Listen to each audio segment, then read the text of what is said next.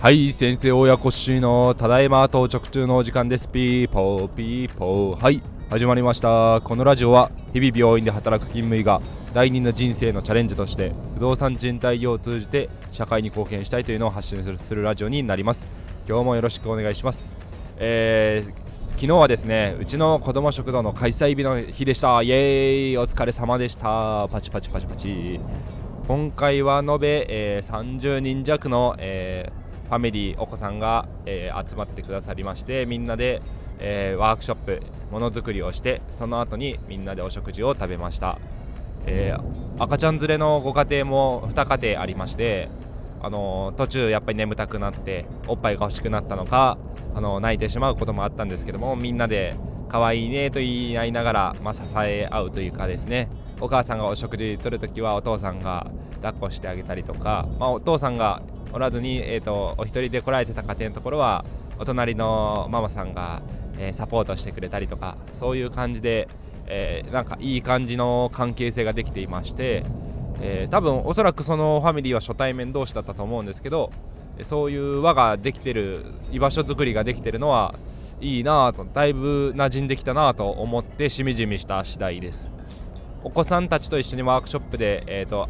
飛行機作りをしてみんなで遊んだんですがその飛行機も、えー、ただ単に作るのではなくてみんなそれぞれアレンジを加えてもらってえ自分の名前を書いてもらって飛行機を作って飛ばし合ってエアコンの風に乗っかってですねヒューと飛んでいく姿を見てみんな楽しみながら追っかけていくっていうようなもう正直言うと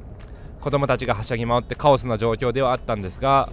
なかなか普段作らないであろうものを作ってこういう作り方したら上手に飛ぶんだねとかやりながらみんな学んでくれたらいいなと思ってまあ無事好評に終わってよかったなと思います。でうちの子ども食堂は先月もだいたい30人前後ちょっと来てくださってえーと、自分たちのマンパワーにおいては結構大変な状況ではあるんですけど、えーとまあ、ご家族さんにも、まあ、顔の見える関係性であのいろいろ相談事があったら話し合えるような環境になってますし、えー、大規模すぎるとただ単に提供するだけとかあの与えるだけというですねうんと良くも悪くも双方向の関係性が難しくなってくるという話をえー、子ども食堂を長くされてる先輩の方に聞きましてそれよりかは、まあ、中規模小規模で、えー、顔が見える関係づくりだったりお互い話しやすいその規模感というのがやっぱりあるので大きくなりすぎていろんなボランティアのスタッフさん手伝ってもらって、えー、お食事だけ提供してはい終わりままたねというよりかは今の規模感が一番いいのかなと思っています。ただやっぱり口コミといいますかママさん自体にママ友自体に少しずつ広がってきている印象があって特にうちは、えー、お食事を提供するだけではなくてフードバンクと言いまして例えばお中元お歳暮とかでいただいた缶詰だったり、えーと、日持ちのする食品だったりをいただいたけれども食べない。例えばそうめんとかですね。そういうものが家に眠っていて賞味期限も残っているからこれをちょっと寄付したいというような形でフードバンクという食べ物を預ける場所があったりするんですね。これがうちのエリアではいろんなスーパーとか町の公民館とかに置いてあったりしまして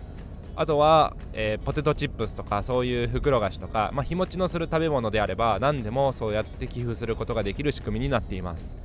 そのような、えー、寄付からですねえーと、サバ缶とかいただいたりだとか、あの、パックご飯ですね。レンジでチンして食べられるご飯とかもいただく寄付いただくことがありましてそれをちょっと私たちが、えー、その支援所という登録をして、えー、物資を預かって、え必要とされるファミリーにお届けするというフードパントリー事業というのがフードパントリーと呼ぶんですけどもその活動もしているので今の昨今ですねやっぱり電気代高いだとか卵も高い何もかもが物価が上がってきているっていうので、えー、特に私の暮らしているエリアはのちょっと落ち着いている住宅街のエリアで、えー、2人以上3人以上お子さんがいらっしゃる家庭かなり多い地域なんですよ。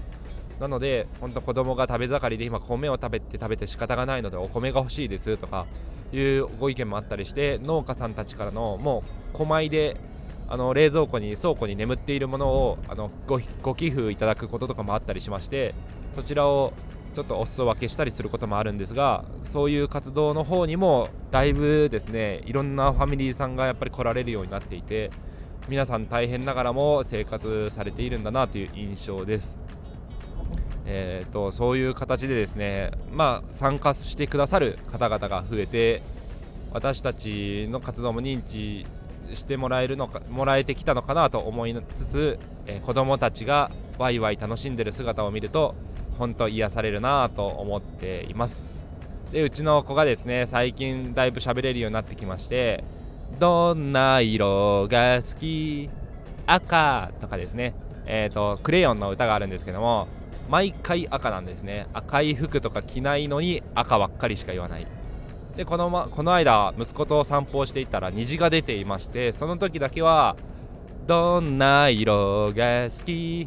虹色」って虹色が言えたのでもうほん感動して涙がうるうる出そうになったんですがそんな感じで子どもの成長も日々感じながら子ども食堂という場所で子どももいろんなよそのファミリーの子供たちに、囲まれて